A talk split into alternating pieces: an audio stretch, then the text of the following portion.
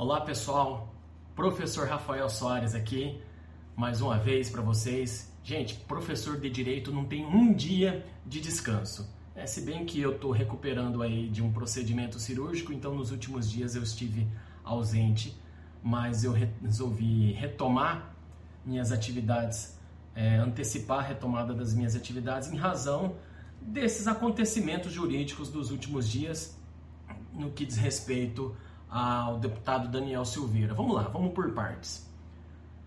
Ontem, dia 21 de abril de 2022, teve publicado o decreto presidencial sobre a graça ou chamado indulto individual ao deputado Daniel Silveira. Isso porque no dia anterior, ou seja, no dia 20 de abril, ele foi condenado a oito anos e nove meses no ano, é, no âmbito de da ação penal 1044 que tramitou, ou melhor, que tramita no Supremo Tribunal Federal.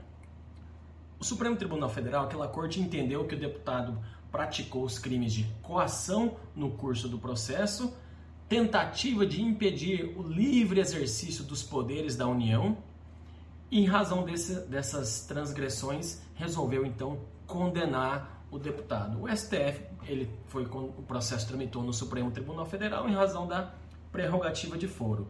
E por conta de ser o colegiado do Supremo Tribunal Federal quem proferiu a condenação, ele foi julgado por um órgão colegiado. Logo, em razão da, desse, desse formato, ocasionou que um dos reflexos, aí vamos falar aqui da nossa área, né, do direito eleitoral, ocasiona a inelegibilidade lá de acordo com o artigo 1 inciso 1, a linha E da Lei Complementar 64 de 90, chamada Lei das Inelegibilidades, que foi alterada pela chamada Lei da Ficha Limpa, ou seja, o deputado Daniel Silveira se tornou aí inelegível em razão da sua condenação por um órgão colegiado. Ok, isso já no primeiro ponto. Ah, e não precisa aguardar o trânsito em julgado para operar os efeitos dessa inele inelegibilidade.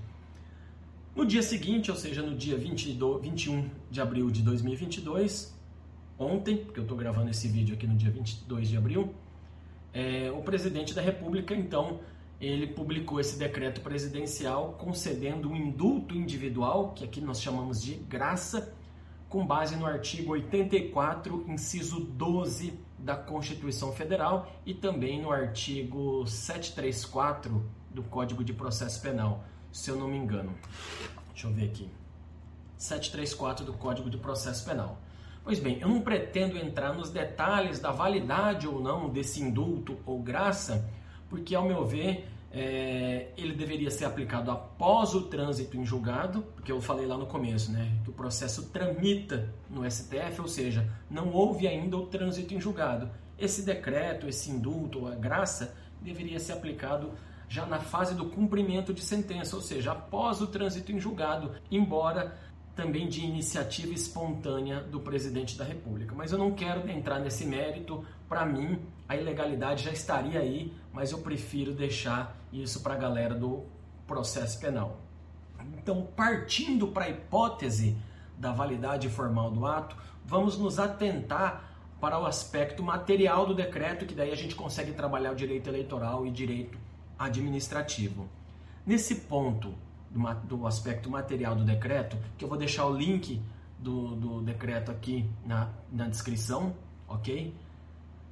É, no que diz respeito ao direito eleitoral, alguns operadores do direito dizem que deve-se seguir a súmula 631 do STJ, em que, dizem, que diz mais ou menos o seguinte: que somente se aplicam ao indulto ou graça os efeitos primários da condenação e não os secundários, como por exemplo o da inelegibilidade. Tem outros efeitos, né? Porém, eu prefiro pensar é, num, num, num ponto de vista diferente. No momento da gravação desse vídeo, eu penso diferente. Ah, eu posso mudar de opinião? Sim, eu posso, porque eu sou um ser humano. Mas hoje, com as informações que a gente recebeu, com as informações que estão dispostas na internet e de acordo com a minha convicção técnica, me parece que o teor desse decreto deixa clara a sua abrangência. Lá no artigo 3 ele fala o seguinte: A graça inclui as penas privativas de liberdade, a multa, ainda que haja inadimplência ou a inscrição de débitos da dívida ativa da União e as penas restritivas de direito. Nesse caso, a restritiva de direito é de exercer o seu direito político a receber o voto, ou seja, a se tornar elegível, enfim. Nesse caso, abrange a inelegibilidade que já tinha sido operada lá no dia 20 de abril, com a condenação por órgão colegiado. Então, ao meu ver, ao meu ver, o decreto que concede a graça ao deputado Daniel Silveira contempla sim o fator da inelegibilidade, então extingue também essa punibilidade. Essa é a minha opinião. Isso caso o decreto seja validado, tá ok? Porque agora eu quero passar para um outro aspecto material, já mais afeto ao direito administrativo.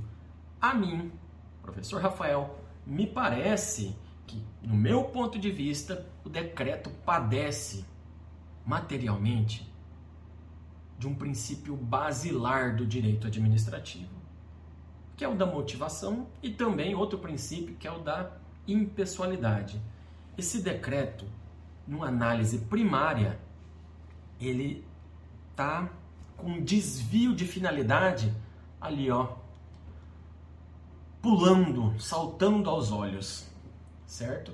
Então, as justificativas, né, os considerandos aqui consignados no preâmbulo desse decreto, cara, na, na moral, me parece que é um total desvio de finalidade. Então, para mim esse decreto ele não se sustenta juridicamente porque ele está eivado de um vício que é o da ausência de impessoalidade.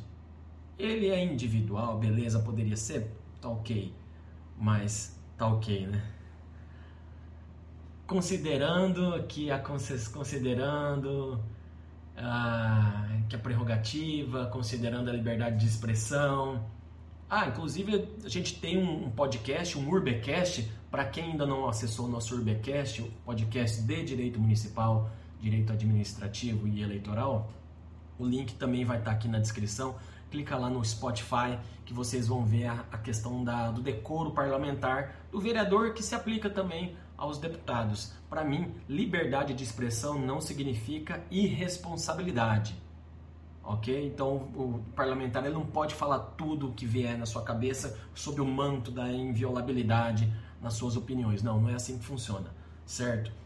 E aquele o presidente colocou os considerandos e diz aqui no final que a sociedade encontra-se em legítima comoção em vista da condenação do parlamentar resguardado pela inviolabilidade da opinião. Cara, eu não penso dessa forma não, na moral. E na minha visão, então, esse decreto ele peca pela sua pessoalidade e pelo seu desvio de finalidade, tá certo? O instituto do indulto, da graça, da anistia, comutação da pena não são institutos que são muito comuns, né? não é comumente utilizado na, na nossa Constituição, razão pela qual eu imagino que seja de rasa e breve é, aparição no texto constitucional e também a sua normatização. Com certeza, depois desse episódio, vai ser devidamente normatizado ou amplamente, profundamente debatido. Mas o fato é que, na minha visão, ao agir dessa forma nesse decreto e fundamentar com tais motivações esse ato administrativo, na minha humilde opinião, o presidente da República ele incide em um crime de responsabilidade, mais precisamente lá o do artigo 4 inciso 5 da lei 1079 de 50, que define os crimes de responsabilidade. Nesse caso aqui, ele atentou contra a probidade na administração. Certo? Isso em tese, eu estou falando tudo na teoria, mas na minha visão, ao agir com desvio de finalidade, com estreita é, ausência de impessoalidade, ele comete sim uma improbidade administrativa. Então, se num mundo hipotético, então vamos recapitular tudo que a gente conversou aqui.